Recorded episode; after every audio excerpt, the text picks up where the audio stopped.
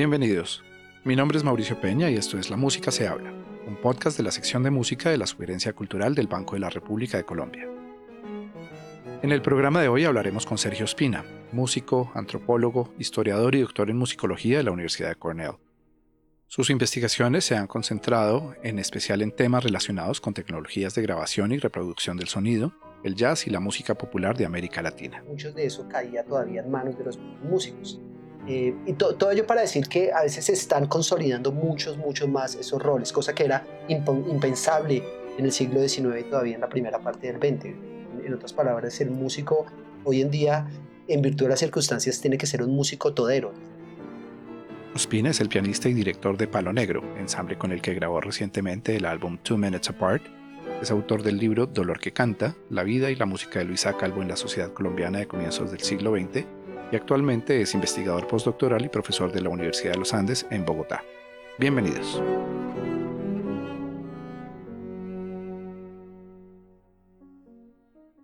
Hoy vamos a hablar de la necesidad y la capacidad de reinvención de los músicos y la industria musical en este momento en el que como especie pasamos por una crisis que nos ha obligado a detener o transformar temporalmente la mayoría de los renglones de la economía mundial. Sergio Espina, bienvenido. Hola, Mauricio, ¿cómo estás? Hablemos un poco de la profesión del músico en general. Hace un par de meses presentamos en la temporada de conciertos del Banco de la República el ciclo de cuartetos de Beethoven y antes de los conciertos en Bogotá el compositor Pedro Sarmiento introdujo algunos datos históricos para enmarcar este ciclo y explicar la relevancia de Beethoven y su música en el desarrollo de la música de cámara.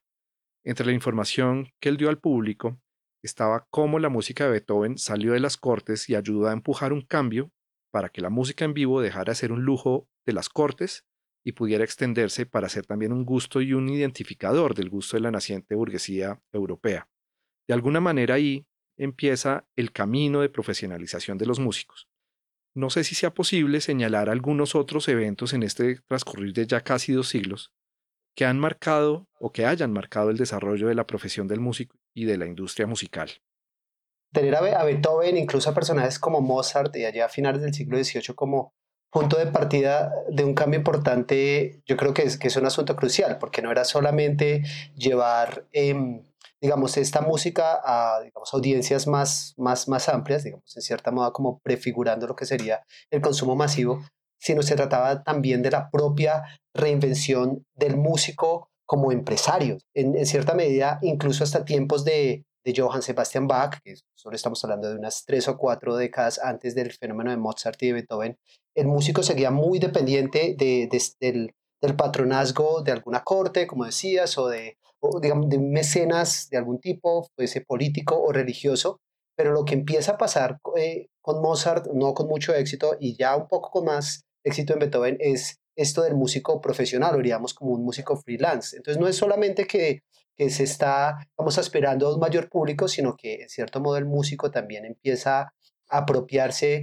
de, de la distribución de su música, de la edición de su música, de que el, solo hecho de que la música esté en partituras, que se empiecen a editar esas partituras, a comercializar, comercializar esas partituras, a tener eh, contratos distintos, más independientes, con una, esfera secular más amplia, como con teatros y cosas, le da, digamos, un, un realce distinto a la categoría del músico y en buena medida como que pone de manifiesto esta posibilidad de lo que hoy llamamos la industria musical. Yo creo que se puede pensar la industria musical como este, como este término que cobija muchas cosas, que es más claro indudablemente para comienzos del siglo XX, cuando ya tenemos discos y cuando ya tenemos la radio y cuando indudablemente la música es un asunto de, de consumo masivo, durante el siglo XIX se empiezan como a dar las circunstancias para que eso sea así. Y, sin duda el comercio de partituras por un lado y la impresión masiva de partituras para consumo doméstico es, es algo que empieza a poner de, eh, manifiesto esto. Y, sin duda eh, yo creo que lo que pasa durante el siglo XIX con la, con la música y la industria y los músicos es que se están eh, como adaptando al, al mundo de la revolución industrial que está pasando en ese momento estos cambios industriales, esta eh, producción, producción en masa de instrumentos, eh, también los atraviesa a ellos y, y, entonces se empiezan a repensar como músicos de conciertos, digamos en Europa el caso de, de Franz Liszt y otros que ya empiezan como a, a generar este, este fenómeno de lo que sería para el siglo XX ya como el rock star, pero algo así, o sea, como que ya eh, el, compositor, intérprete deja de ser este personaje aislado, genial, pero pues digamos muy independiente de, la esfera pública. Aquí al contrario, es, es, un personaje que ya está como de frente, inspirando, em, sí, como, como, como somos masivos por la figura que él es y por lo que representa, no simplemente su música. Y por eso tenemos esta paradoja de que aunque cosas como la invención del fonógrafo es algo que toma al mundo por sorpresa, al mismo tiempo eh, también era una tendencia, o sea, responde a una tendencia por, por generar procesos industriales más eh, masivos. Y de allí el paso de, de, producir industrialmente más a pianos, por ejemplo, a producir pianolas, bueno, es, es, es una cosa que, que un poco casi parece el curso natural de la reinvención de la industria. Esta entrevista la hacemos a raíz de un, de un artículo que escribiste. En ese artículo creo que hay dos líneas muy claras y sobre las cuales me, me parece interesante para trazar esta entrevista y es, una cosa es la industria musical, otra cosa es la profesión del músico. Caricaturizando y generalizando un poco, ¿cuáles serían las características de un músico profesional del siglo XIX? ¿Qué caracteriza un músico del siglo XX? ¿Y qué empieza a caracterizar la profesión del músico en el siglo XXI? Bueno, ese, es un asunto muy, muy interesante. Yo diría en términos generales que una diferencia importante en los tres casos es la división de, labores. Todavía en el siglo XIX había, y en buena parte del siglo XX, había una división muy marcada a nivel de roles. Uno era el compositor que escribía la música, otro era el intérprete o los intérpretes que la tocaban, pero en medio de ello, por ejemplo, había otros, otro personaje que era el copista, que a veces se, encargaba de hacer la orquestación o la adaptación para, para el ensamble o el arreglo. Incluso había otro personaje distinto que era el empresario, que era el encargado de poner pues el evento musical, el, concierto y demás, y cada uno estaba como muy metido en, su burbuja. Yo creo que lo que va pasando a lo largo del siglo XX, y, es, y, en este momento ya estamos viviendo el clímax un poco de eso, es como muchas veces esos roles empiezan a consolidarse en el mismo individuo y muchas veces es el mismo músico, pero muy pocos de ellos, digamos, se ponían eh, hacer la edición de su partitura o trabajar después en la litografía y hacer el, concierto, eso le quedaba a otras personas. Ya en el siglo XX, cuando empiezan a surgir eh, tecnologías, por ejemplo, de mm, escritura musical, como Finale o Sibelius, a veces el mismo compositor ya está escribiendo su partitura de una vez en el computador y eso, digamos, dejó sin trabajo a un montón de gente, los copistas como tales, las personas que hacían los manuscritos y que eran como esta fase intermedia entre el compositor, el arreglista y, el, y, una casa editorial eh, posteriormente, pero no solamente es el asunto de escribir la partitura, ¿no? También eh, hasta el tema de, grabar los discos es algo que cada vez se logra con más éxito de forma no solamente doméstica, sino también independiente de los grandes emporios discográficos. Estos cambios también, me imagino, afectaron la forma en que se empezaron a realizar las grabaciones a partir del siglo XX, ¿o no? Todavía hasta los años 80 y los años 90, casi cualquier músico que quisiera grabar un disco estaba a la merced de obtener un contrato con, con, una disquera porque ellos eran los que poseían los medios de, producción para tener el estudio, los equipos, los micrófonos, lo que fuese, cada vez menos. Ahora cada, cada vez hay, hay, hay, muchos recursos tecnológicos para hacer esto de forma independiente y, y poco a poco hasta la distribución de la música es algo que se está quedando sin intermediarios. ¿sí? Entonces el mismo músico escribe su, su, partitura, compone sus cosas, hace sus arreglos, puede grabar las cosas él, mismo, puede incluso tener otros músicos o él mismo, el mismo músico a veces hace de multiinstrumentalista y graba eh, con multitracking, puede grabar una cosa, después otra encima. Eh, también las, las faenas de distribución de la música, digamos, se, se crearon eh, otro tipo de intermediarios, gente como Spotify o OneRPM o Pandora YouTube, pero mucha de la gestión la hacen los mismos artistas. Y todo ello para decir que a veces se están consolidando muchos, muchos más esos roles, cosa que era impensable en el siglo XIX y todavía en la primera parte del XX. En, otras palabras, el músico hoy en día, en virtud de las circunstancias, tiene que ser un músico todero, desde que hace la, desde que imagina la música hasta que promueve y administra sus redes sociales y administra la divulgación de sus contenidos. Entonces yo creo que es un poco a lo que nos estamos viendo abocados. En el artículo hay una, yo creo que hay un recorrido muy claro del, del roce entre el músico y la industria musical. Ese primer roce está retratado en el surgimiento del fonógrafo. ¿Cómo se da ese choque entre el músico profesional, músico intérprete, y una industria naciente, la industria de la música grabada? Para empezar, diríamos que, o sea, recordar lo que, lo que dije hace un momento, sea, esto de la aparición del fonógrafo fue algo que se esperaba, pero al mismo tiempo fue una sorpresa muy grande. Y se esperaba en la medida que gente como Edison lo que logró fue, digamos, poner juntas muchas partes que ya estaban disponibles en términos tecnológicos pero para la sociedad en general, digamos, los que no eran expertos ni estaban en este ámbito, esto sí los tomó por sorpresa. Y, de repente mm, el, el, el, hecho de enfrentarse a sonidos que salen de una máquina y que no están siendo producidos por músicos en vivos, era una experiencia casi que traumática, o sea, realmente desestabilizaba porque era incorporar en la vida cotidiana algo que no, no, pare, no parecía natural en, en absoluto. Para esto los expertos tienen un término que son estos sonidos acusmáticos, es decir, sonidos que se pueden escuchar pero no se pueden ver. Eso que es tan natural para nosotros hoy en día, incluso quienes esté escuchando esto, no nos está viendo, pero pues no está muy tranquilo o escuchar música en un parlante no genera mayor problema, pero a finales del siglo XIX era una experiencia muy, muy, muy, muy complicada.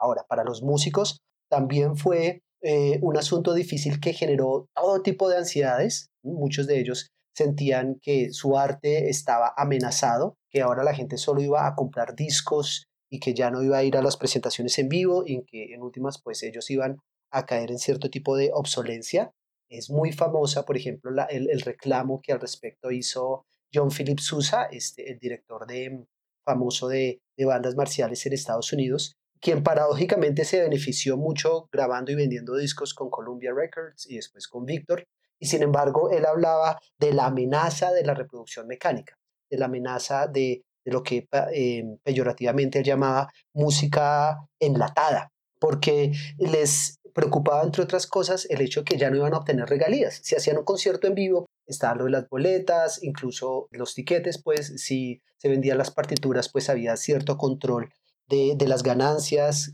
que, que, podían haber allí, de ciertas regalías, pero ellos asumían que con, que con los discos simplemente estaban regalando su música, y ya cualquiera lo podía escuchar y ya no iba a ser indispensable la función del músico en vivo. Ahora, lo que terminó pasando, como, como sabemos, es que no fue tan así, que la industria justamente encontró un modelo para adaptarse a, estas, eh, a, a, estos cambios. Eh, uno de los cambios importantes vino a través de figuras como Enrico Caruso, que cambió el modelo donde al comienzo a los músicos se les pagaba una tarifa general por grabar una cierta cantidad de discos, pero de ahí en adelante todas las ganancias eran para la compañía. Caruso lo que logró es en comienzo que le pagaran menos por esa primera grabación, pero que en cambio le dieran un porcentaje de regalías por lo, la cantidad de discos que se vendiera indudablemente terminó siendo no solamente una de las primeras figuras transnacionales del mundo de, del disco, en, tanto operático, sino también uno de los primeros personajes que se terminó haciendo millonario. Entonces sí, ha sido como un juego de, de ansiedad y de reinvención y de nuevas tecnologías y nuevas ansiedades, pero siempre como volver a, a inventarse. Los invitamos a leer el artículo Incertidumbre, Música y Resiliencias en tiempos del coronavirus, escrito por nuestro invitado Sergio Espina, así como otros artículos de actualidad musical que se pueden encontrar en el portal cultural del Banco de la República en www.banrepcultural.org. Estamos hablando de cosas que pasaron hace un poco más de un siglo, hace un siglo. Ese fenómeno en Colombia, en un mundo en el que todavía no estaba tan interconectado el planeta, ¿cómo se, dio? ¿Pasó algo en Colombia con el fenómeno del surgimiento del fonógrafo? Claro, eh, digamos compañías como, como la Victor y Edison y Columbia, que van a ser como los tres pilares fuertes del negocio en Estados Unidos en el paso del siglo XIX al XX, muy pronto se dieron cuenta que esto debía ser un negocio de proporciones globales y expandieron sus operaciones a diversas partes del mundo, unas compañías con más éxito o, siendo más atrevidas que, que las otras. Eh, para el caso de América Latina y de Colombia, el protagonista fue sin duda esta compañía Víctor, ¿sí? La de. Algunos recordarán por la imagen del perrito que está escuchando un fonógrafo, la voz del amo. Entonces, en un momento, eh, durante las tres primeras décadas del siglo, del siglo XX, más o menos hasta 1925, que es lo que llamamos la era acústica, porque estas grabaciones se hacían utilizando solamente la fuerza acústica del sonido, eh, esto es antes de que hubiesen micrófonos o alto, altoparlantes, em, estas compañías tenían el monopolio de lo que diríamos los medios de grabación. Entonces, la Víctor organizó una serie de expediciones a lo largo y ancho de América Latina con el ánimo de, reclutar músicos locales, grabar esas músicas, eh, y no solamente música, sino a veces productos bastante, que diríamos, que anticipan incluso el mundo de las radionovelas o, los podcasts o cosas por el estilo. Vinieron una vez en 1913 y, ahí en noviembre de ese año, de 1913, grabaron algo así como 120 piezas y los intérpretes fueron los que eran, por una parte, los digamos, grupos más emblemáticos en Bogotá en ese, en ese momento. Entonces, duetos como el de, de Wilcy Escobar, el Cuarteto Nacional, eh, el grupo de Luisa Calvo que se llama el Trío Sánchez Calvo, algunos, algunos comediantes eh, por ahí. Eh, entonces, por un lado eran estos que eran bastante populares en la escena, pero por otro lado también eran los que eran como amigos del círculo de artistas del Conservatorio Nacional y, de una casa de discos particular de aquí en Bogotá, que era la de Manuel J. Gaitán. Entonces los que están un poco afiliados a, a, ese entorno terminaron siendo los convidados a esas faenas de grabación. Después la Víctor lograba comprar partituras de compositores colombianos y, hacer que arreglistas en Estados Unidos hicieran versiones orquestales de esas, de esas piezas y las grabasen en estudios de Estados Unidos con orquestas y músicos de Estados Unidos también para venderlas no solamente en el mercado colombiano, sino en otros lugares de América Latina o de Estados Unidos. Y así es como poco a poco, digamos, Colombia y la música colombiana empieza a insertarse en, el, en el, mundo del disco, en el mundo del, eh, del consumo masivo de, de, la música grabada. Eventualmente en los años 20 empezará la radio. En Colombia esto va a tomar mucho, va a ser un proceso más lento por un montón de rollos burocráticos y tecnológicos, pero desde 1929 eh, eso empieza a tomar forma. Pero lo interesante aquí eh, es que por buena parte de, estas primeras décadas, el monopolio de, digamos, de este negocio y los réditos económicos van a ser casi exclusivos para compañías norteamericanas como la Victor. Este choque de, por las regalías, ¿algo de eso se vivió en ese comienzo del siglo con los músicos colombianos o era algo que, ni se pasaba por la cabeza siendo nueva esta industria y siendo nuevo este modelo de hacer música? Pues en, la investigación que yo he hecho al respecto, he trabajado bastante con, con los diarios de viaje o las bitácoras que hacían estos personajes norteamericanos que venían a, grabar. Y allí ellos registraban, digamos, no solamente los músicos y las, y las obras que grababan y los equipos que utilizaban para cada grabación, sino un montón de incidentes cotidianos, problemas que tenían con los músicos, pero también algunas, algunos asuntos relacionados con las regalías leyendo entre líneas, o sea, mi impresión es que este, este asunto del, pago por las grabaciones era algo que se, lo, que se hacía muy, digamos, como muy de persona a persona, muy con cada músico. Mi impresión es que dependiendo de, de qué tan audaz o sagaz fuese el músico para manejar negocios musicales, eh, la compañía sacaba más o menos provecho de ellos. Eh, pero en términos generales yo podría decir que a estos músicos de América Latina, estos que grabaron antes de 1925, creo que regalías como tal, a casi ninguno de ellos le, pagaban, o sea, se les pagaba como una, una tarifa fija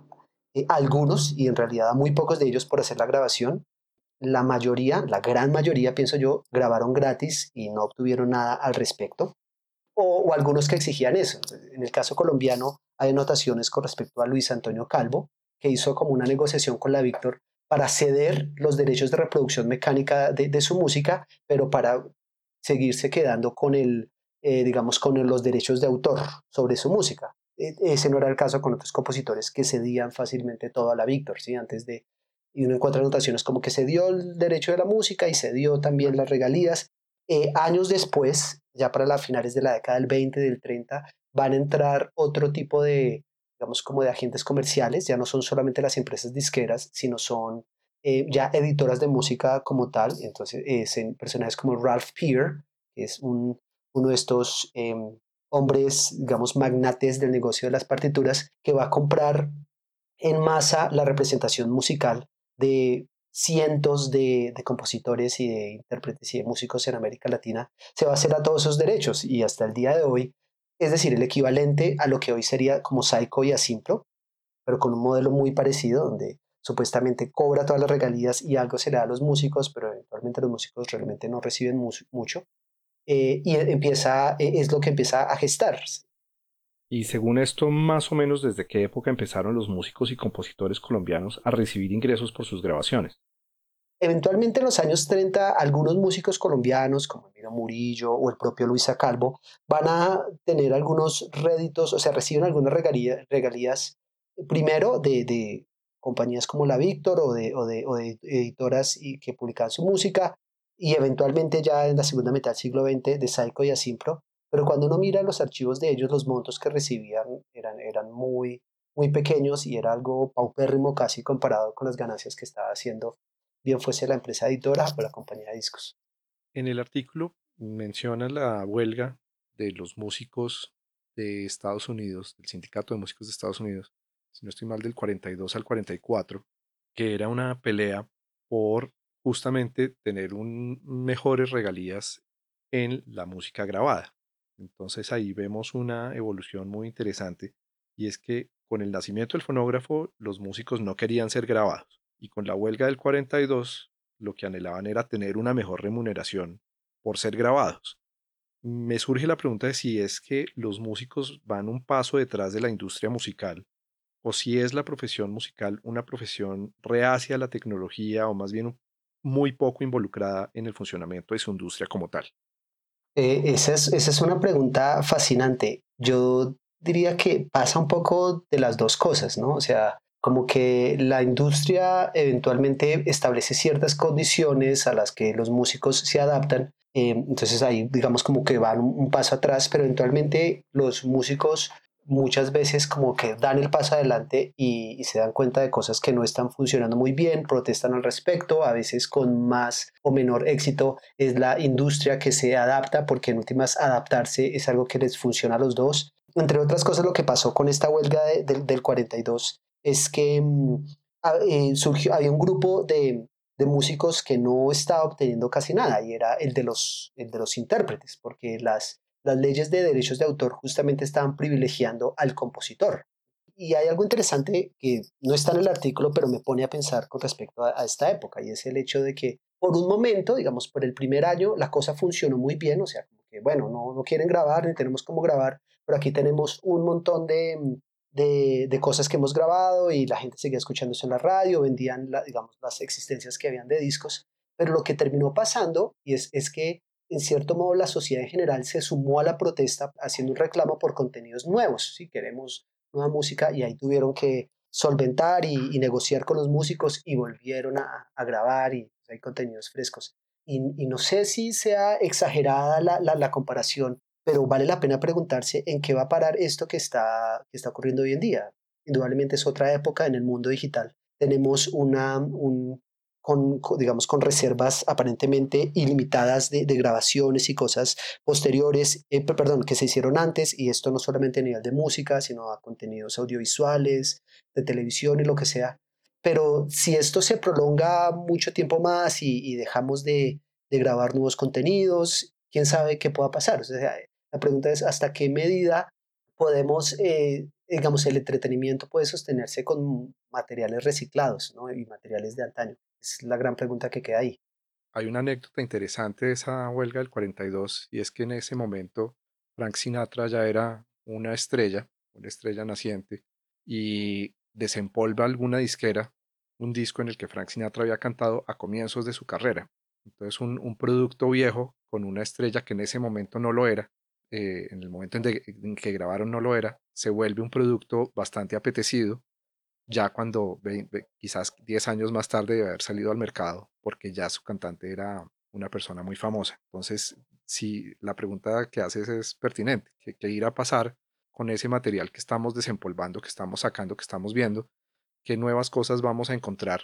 que estaban ahí guardadas de, de compañías de ópera, de orquestas, de casas disqueras? Muy, muy pertinente. Eso, eso es fascinante porque, no, solo un comentario muy pequeño al respecto, perdón, te interrumpí ahí, porque eso también habla de cómo la industria se ha reinventado y se sigue reinventando de la mano con invenciones, digamos, como con reinvenciones tecnológicas. Y está el caso de, de un término un poco macabro, pero que algunos llaman como colaboraciones intermundanas, y es que cuando surge esta tecnología del multitracking, de repente podemos, se puede, vuelven a sacar discos con artistas que murieron hace muchísimo tiempo pero cantando con orquestas que, vivas o incluso con, con músicos vivos y, por suerte de multitracking y manipulación tecnológica, la cosa suena como si realmente fueran este personaje que murió hace 50 años con este personaje reciente. Muy famosa la grabación que se hizo en los 90 de Nat King Cole, que ya había muerto hace mucho tiempo, con su hija. Y es, es algo sorprendente cómo, cómo se revive justamente esto en virtud de las posibilidades tecnológicas. Inclusive discos de, artistas ya muertos que sacan nuevos discos, nuevo, material, como es el caso de, Michael Jackson y hay varios, varios otros ejemplos por ahí. Quisiera saltar a finales del siglo XX y es bastante curioso que los tres eventos casi que los separan como si fueran ciclos de 50 años y es eh, el surgimiento de, de, Napster. Y esto es un momento muy interesante porque la, tanto la industria como los músicos, en su gran mayoría, no todos, terminan estando del, mismo lado, en contra de la revolución digital y de las plataformas como Napster que permitieron el intercambio de música. ¿Cuál ha sido el impacto de este surgimiento tecnológico en la profesión de los músicos y en qué cambió la manera de ejercer la profesión? Eh, digamos lo que pasó con, Napster y, y, con otras estas plataformas de file sharing en este momento muchos, en, digamos, dentro de la historia de, estos procesos, lo leen como, como un cálculo mal hecho de parte de la industria, porque el modelo en primera instancia fue de perseguir, de criminalizar, de prohibir eso, y, a la larga eh, lo que eso resultó, o sea, no, no fue efectivo en, absoluto, pero, pero además no, no hizo sino como multiplicar el, el fenómeno, ¿sí? Y de buscar otros mecanismos para que lo mismo se hiciera de forma más clandestina. Lo que pasó después, digamos, ya en la, de la segunda, casi en la segunda década del siglo, del siglo XX,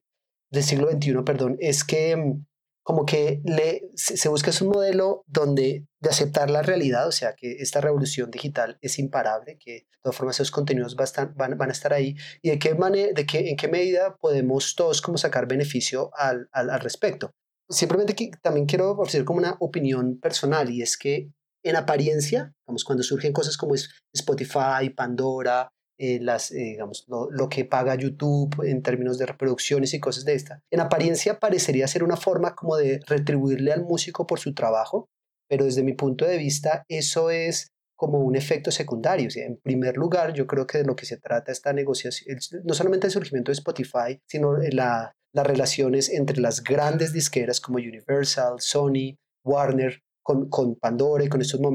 modelos de digital streaming, pero y, el, pago de regalías a través de eso es primordialmente una forma de salvar esos emporios. Porque lo que está pasando con ellas, o sea, a la vez que se adaptan estas compañías, pues el músico también termina adaptándose, es que se hace algo que es este modelo de integración vertical, donde la compañía no solamente está haciendo el producto musical, sino está en cierto modo sacando ganancias de todo, de cada una de las etapas en el proceso de producción y consumo. Entonces, Sony, por ejemplo, no solamente representa al artista o graba el disco o, o, está obteniendo regalías por la reproducción de esto en, en, Spotify o eventualmente en venta de algunos discos, si, si, si fuese el caso, eh, sino también vende el aparato de reproducción para esto, está manejando el negocio de o sea, o está obteniendo cosas a través de la, reproducción de la música, las regalías cuando suena en otros lugares, etcétera, etcétera. Entonces, como que logran integrar las distintas etapas del proceso y sacar ganancias, ganancias de, ello en, cualquier, en cualquiera de los casos. Pero además, y, y esta es, digamos, una, una pregunta que nos llena de incertidumbre con respecto a, a, los tiempos en los que estamos viviendo, y es que el, de lo que se trató en últimas con, con aceptar este modelo del, del streaming digital es, es, que, es decir que eso, aunque no fueran las ganancias tan masivas como eran en, otro momento, cosa que ya no es del todo cierta porque igual siguen siendo mucho, mucha la plata que se mueve por, eh, por Spotify, por ejemplo. eh, el, negocio estaría todavía en las presentaciones en vivo, en otras palabras. Darle más libertad y flexibilizar el acceso a través del streaming digital eh, de sus artistas servía de promoción para cuando llegaran los conciertos y ahí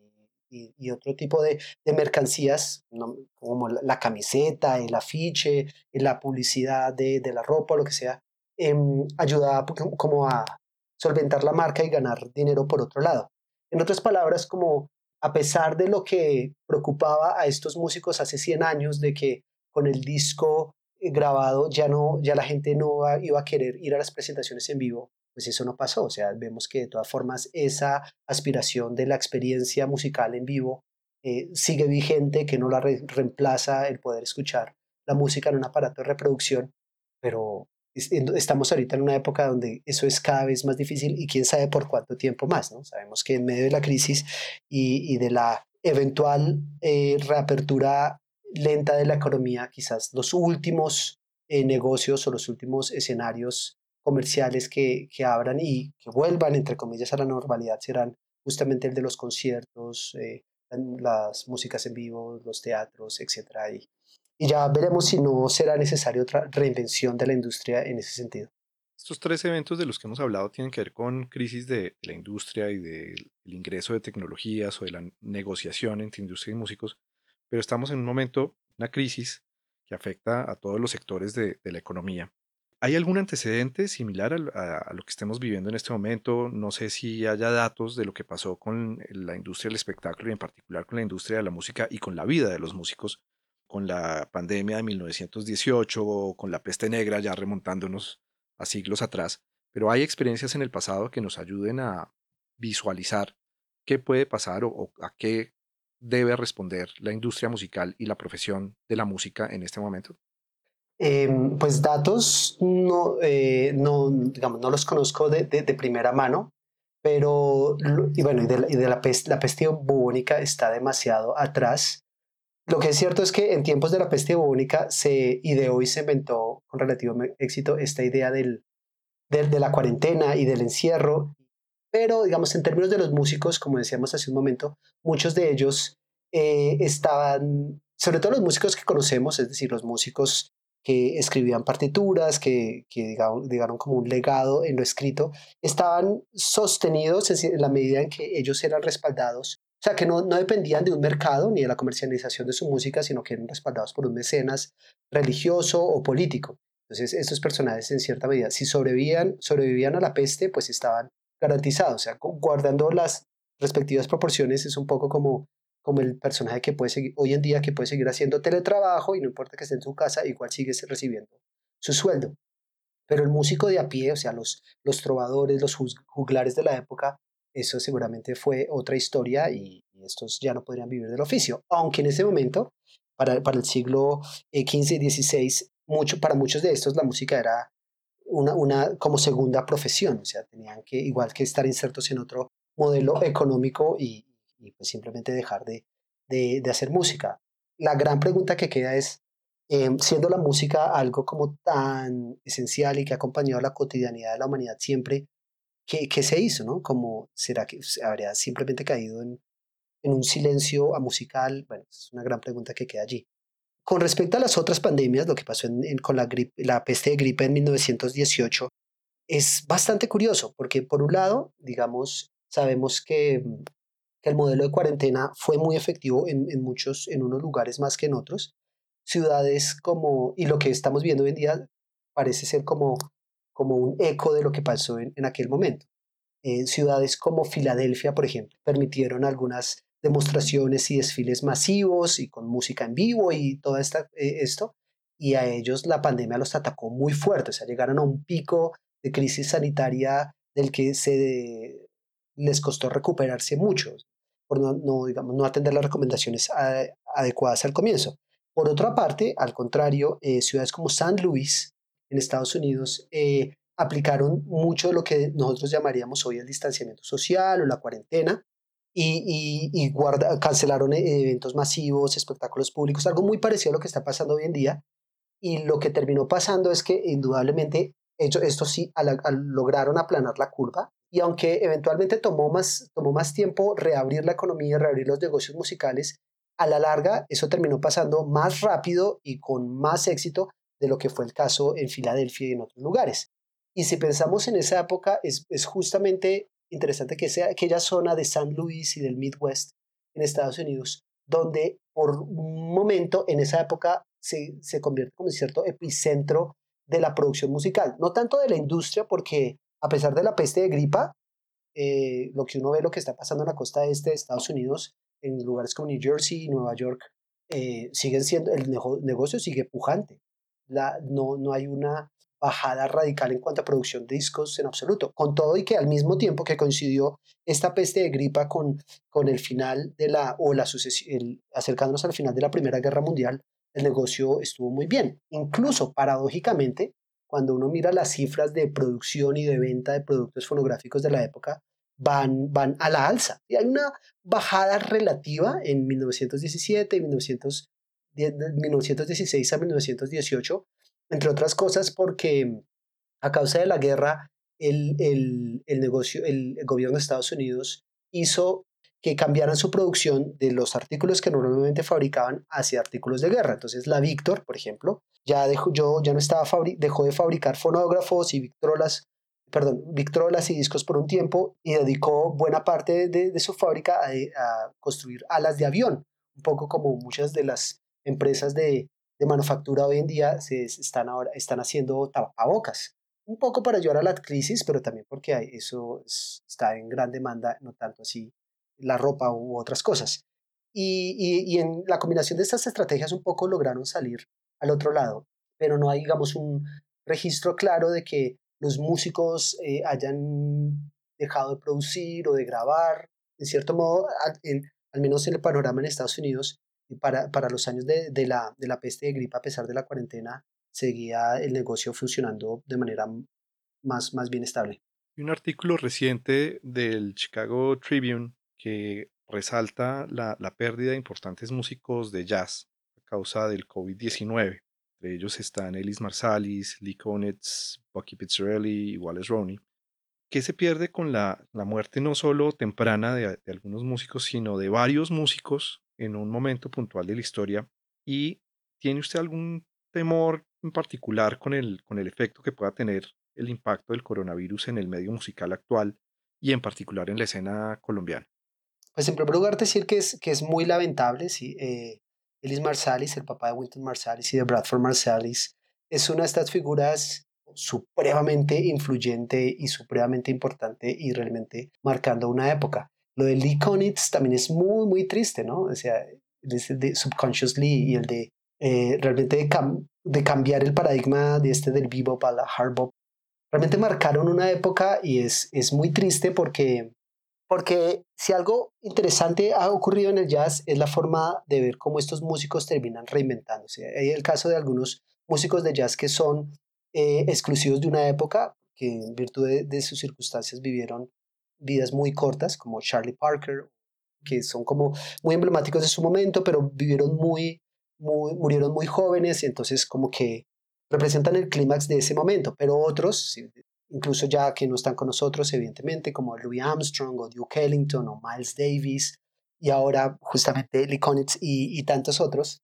han, han sido, o Sonny Rollins, han sido como realmente el emblema de lo que en esencia para mí es el jazz, y es una música que está cambiando continuamente. Y, es, y, justamente el hecho de que sigan viviendo, a veces representa metafóricamente, pero no solo metafóricamente, sino en términos reales, la aspiración de lo que puede convertirse el jazz a futuro, ¿sí? Y, y, tener, perder esas vidas tan pronto es como perder esas posibilidades. Si uno nomás mira la, lo que fue la carrera de Miles Davis, es, es, un, es una transición fascinante en un solo músico de, de pasar del, de la escena del bebop y cuando estaba con Dizzy Gillespie y Charlie Parker y después a este hard bop y después al, al, jazz modal y lo de Kind of Blue y después a todo este ámbito de las fusiones y el rock sea, estos, estos personajes son legendarios a la medida de que han vivido tantas épocas que, que es ese, esa capacidad de seguir viviendo lo que como que alienta nuevas aventuras musicales. Y entonces por eso es muy triste que no, que, que no estén. Y, y yo creo que es, es, eh, es justamente lo que pone de manifiesto esta crisis, el gran riesgo y el gran, la debilidad que, que tiene la industria y que tiene la sociedad en general para apoyar a los músicos eh, en este momento. Muchos logran adaptarse en términos de teletrabajo y cosas así, o buscar otras estrategias para vivir, pero lo cierto es que la gran mayoría de ellos la están pasando muy, muy mal. O sea, conozco músicos de jazz aquí en Bogotá que,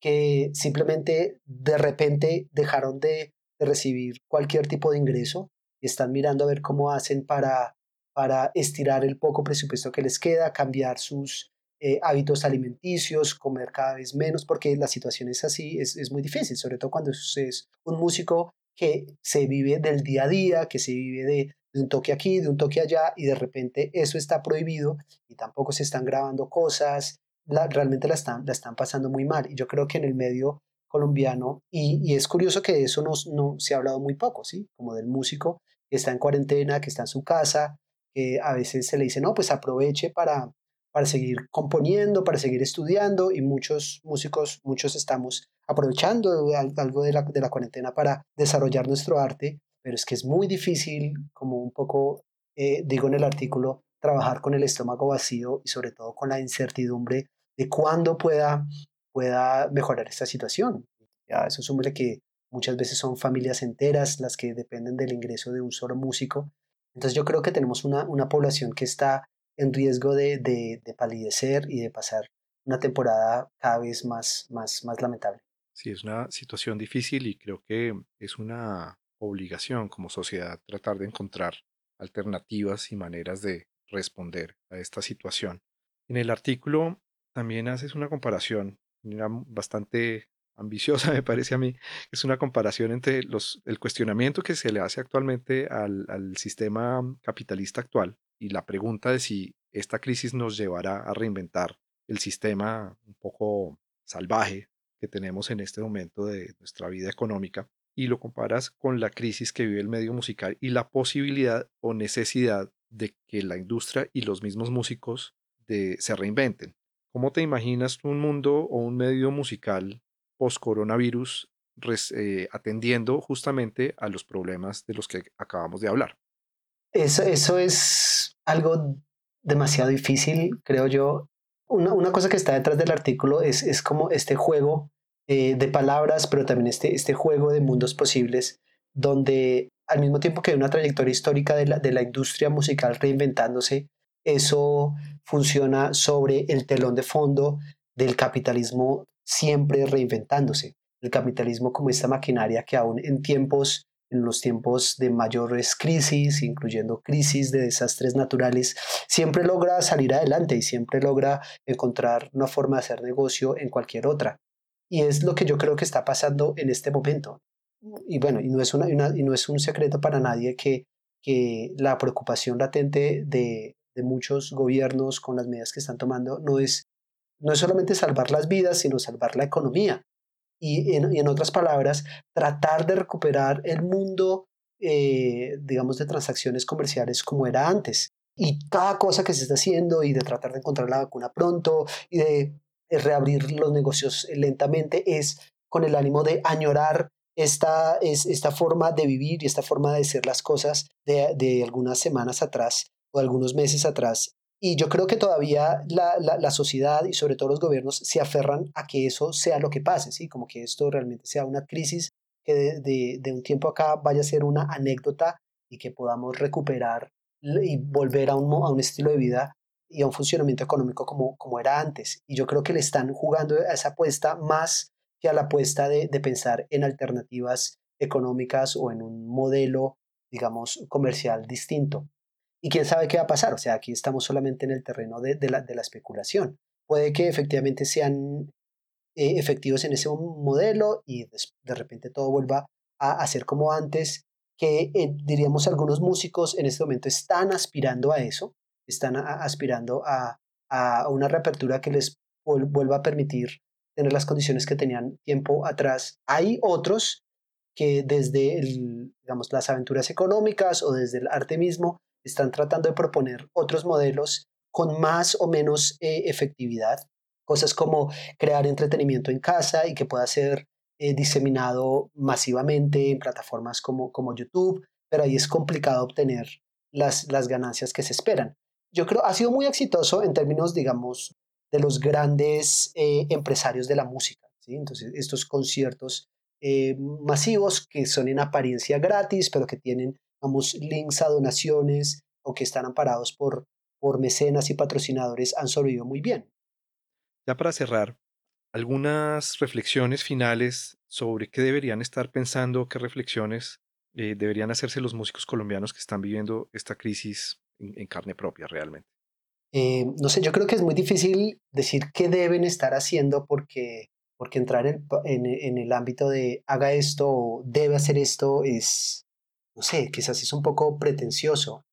Yo creo que en primer lugar es súper importante preservar la salud, saber que esto es algo que nos afecta a todos como sociedad y que si actuamos irresponsablemente, pues muchos más van, vamos a ser los, los, los afectados. Y, sin embargo, bueno, esto es, es, es muy idealista, pero yo creo que eh, hay, hay razones de, de, fondo como para, para que la música haya acompañado al ser humano a lo largo de toda la historia y en todas las sociedades y culturas y en medio de incontables crisis, como para que, por más difícil que sea, pues no, no la dejemos de lado, sigamos eh, haciendo música, sigamos creando, sigamos componiendo, porque a pesar, digamos, de la, de, de la carrera por volver a la acumulación económica el mundo necesita música y ser músico es uno de los privilegios más grandes que podemos tener como sociedad. Después del, del, seguir haciendo música seguramente vamos a encontrar muchas respuestas que nos permitan pensar un mundo mejor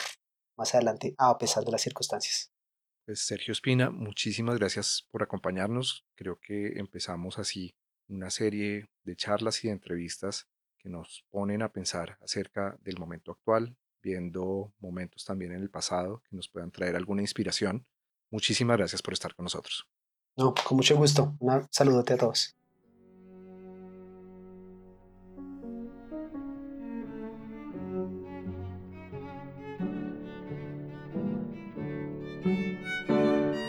La Música se habla es una producción de la sección de música de la Sugerencia Cultural del Banco de la República de Colombia. La música de este podcast es parte del trío Opus 32 de la compositora colombiana Amparo Ángel, interpretado por el Swiss Piano Trio, grabación que hace parte del disco Compositores de Nuestro Tiempo, volumen 2, editado y publicado por el Banco de la República. Mi nombre es Mauricio Peña, jefe de la sección de música del Banco de la República. Hasta una próxima ocasión.